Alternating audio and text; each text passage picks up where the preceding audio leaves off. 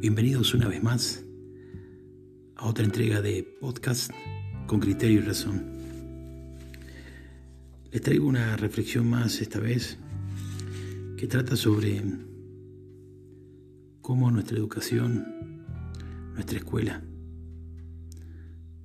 una vez más sigue siendo destruida. Destruida por aquellos que no piensan ni a corto, ni mediano, ni a largo plazo. Pero esta, esta situación actual que se sufre debido a la pandemia y a la falta de clases,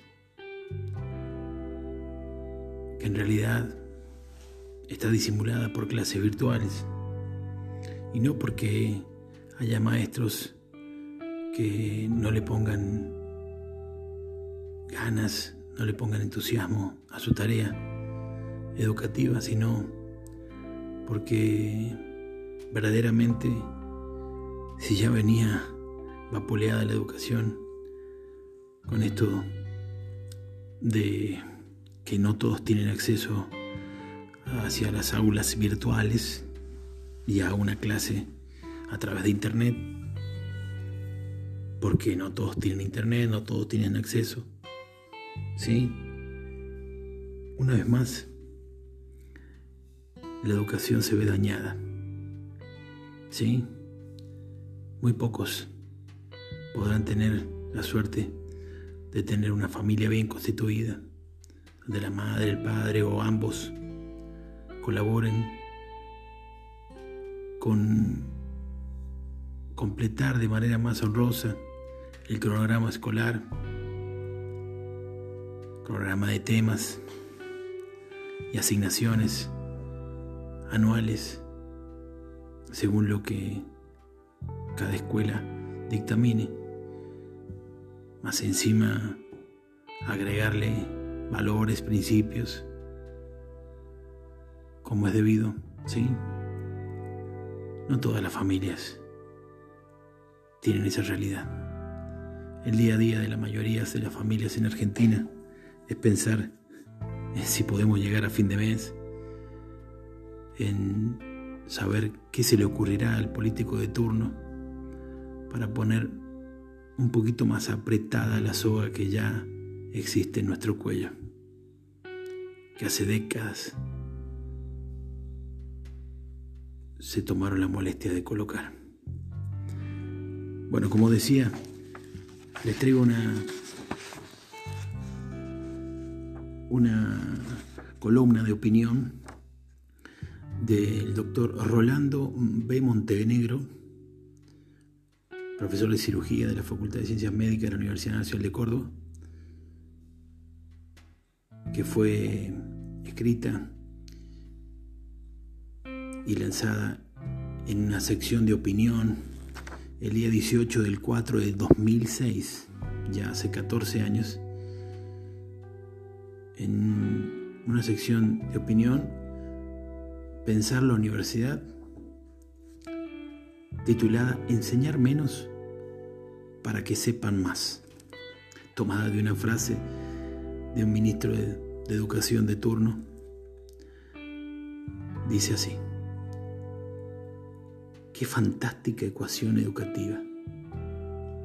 Podría interpretarse que esta frase, estampada por un funcionario académico universitario, fue el epílogo de una sandez o una bellaquería.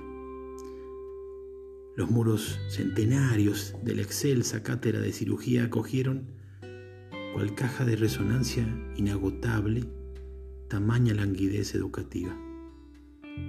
O tal vez podríamos estar equivocados y debamos aclarar, haya tenido el propósito de una favorable ecuación pedagógica o también, ¿por qué no?, de lograr a través de un giro literario una corrección metodológica de la enseñanza, dirigida a aquellos docentes proclives a abarrotar a sus educandos con conocimientos de exagerada especialización. Si así fuese, hasta sería permitida tan esmirriada expresión en pos de una mejor instrucción de nuestro pueblo, y en especial de los universitarios argentinos. Pero como la realidad no se puede disimular graciosamente, fue una innoble propuesta para educar a los estudiantes con una reducción de los contenidos de la asignatura, situación acaecida ante una decidiosa pero previsible superposición de dos promociones. Tal propuesta, otra vez lo cuantitativo prevaleciendo sobre lo cualitativo, insinuada en un nivel de educación superior, teñida con un presuntuoso destino esclarecedor, dejó traslucir en forma paradójica los valores pervertidos de una dirigencia que ha perdido la visión panorámica de una cultura superadora. Para nada en vano, Guillermo Jaime Echeverry introduce su meritoria obra La tragedia educativa diciendo que vivimos rodeados de señales que demuestran de manera inequívoca que la nuestra es una sociedad contra el conocimiento. Cuando el conocimiento tendría que implementarse armónicamente con la sociedad y aún en cuanto de ese sector enfermo y claudicante de la misma. ¿Y ahora qué?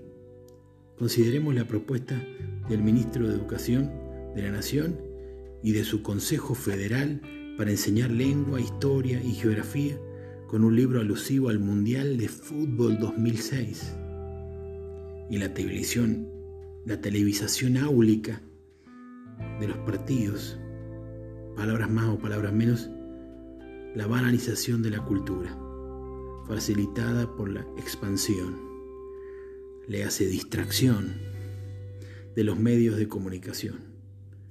Permitiría la invasión del deporte y la videoimagen como la herramienta pedagógica más importante e insustituible mientras dure la competencia deportiva. Paremos aquí un poquito. ¿Qué me dicen? ¿No le suele,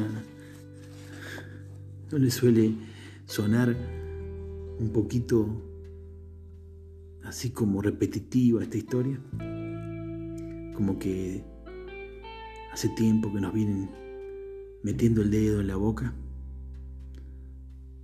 como que hace rato que nos mojan la oreja y nos hacen creer que somos tan torpes como para valorar por encima de la educación de nuestros hijos un evento deportivo de turno. Si bien el fútbol mueve pasiones, la verdad que no hay nada más importante que la educación de nuestros hijos. Pero ya aquello que sucedió en el año 2006 muestra cómo la decadencia de la educación viene sucediendo hace muchas décadas. Y la famosa década infame se repite década tras década, sin cansancio, como un ciclo no virtuoso de nunca acabar. Estamos un poco cansados ya de que nos metan el dedo en la boca. Es increíble pensar que la sociedad no despierte. No despierte para mejorar, para dejar de atrasar. No despierte para responder ante la cruel decisión de arruinar nuestro futuro por parte de los que nos gobiernan. Hay que encontrar la manera, muchachos, muchachas. Hay que encontrar la manera de salir adelante, de luchar entre todos, de aunar esfuerzos de una vez por todas y de no permitir que acaben con lo más importante, la educación, Basta de sembrar pseudoalfabetizados, porque generamos la peor calidad educativa, porque generamos el peor tipo de ignorante que existe, aquel que cree saber lo que no sabe, el ignorante que cree saber, que desconoce no saber, que desconoce, que ignora, ese ignorante que es capaz de fanatizarse con el discurso ajeno, si es un discurso facilista para el entendimiento que ha sido malogrado con el tiempo. Su entendimiento y su razón que ya no responde al uso del pensamiento, sino solo a estímulos básicos del ser humano, como es alimentarse, entretenerse, dormir, descansar y trabajar ni hablar, ¿no? Eso no existe ya en el vocabulario. Continuando con el texto aquí citado, dice así, deberíamos preguntarnos si esta provocación a las concepciones sobre educación vigente en nuestro país conduce a una desnaturalización del ministerio de la institución escolar. Creo, no es necesario comprobarlo, que lo más liviano en el proceso de aprendizaje es eludir las vías intrínsecas del pensamiento por la mera contemplación de las imágenes. Y además, que es veleidoso sostener que la televisación contribuirá a la tarea del docente, sino que la o lo relegará. Por otra parte, esta providencia pudo haber sido meditada en el contexto cultural y socioeconómico que vive nuestra sociedad argentina. Importamos esta propuesta bajo la elevada suposición de que los pueblos del mundo están en niveles culturales equivalentes. Confieso, no estoy en condiciones de evaluar lo foráneo, pero sí lo que sucede en la provincia de Córdoba. Con la debacle asomando como moneda diaria, con la falta de pupitres y edificios rotos, aunque vanagloriemos construir mil o ponderemos los achicharrados salarios docentes, un párrafo especial merece la misión Witch. Emanuel, Dios con nosotros, en la provincia de Salta, con un 85% de familias analfabetas,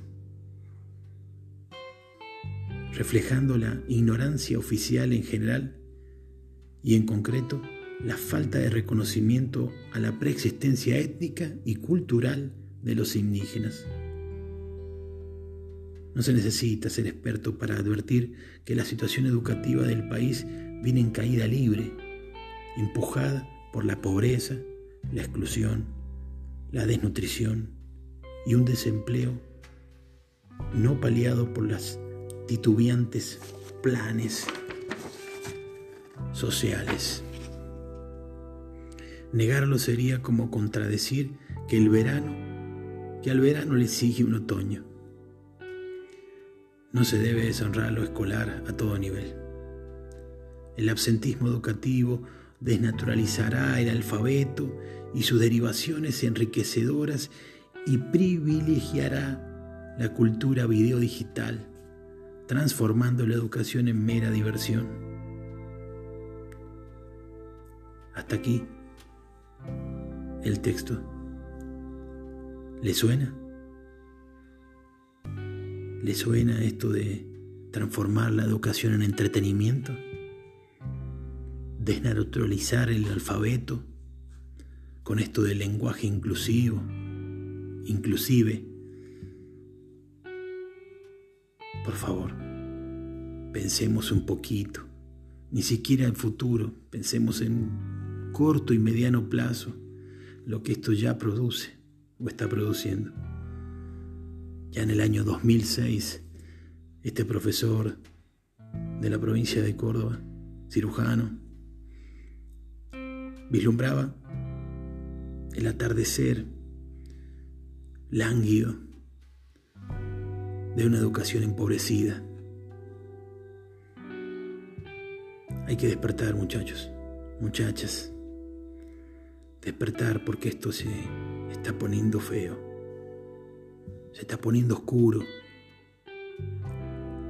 Carece de razón y criterio.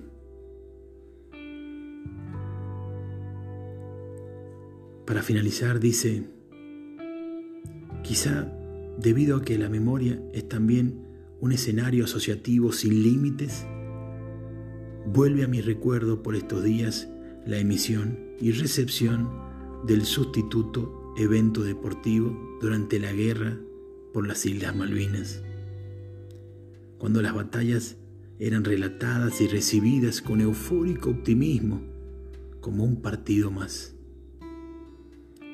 Aunque las comparaciones son odiosas y más aún imperfectas, existen, merecen un acto de contrición y no debemos olvidar que el difícil camino que transitamos en busca de la libertad y la democracia, si bien parece gratuito, no ha sido nada barato.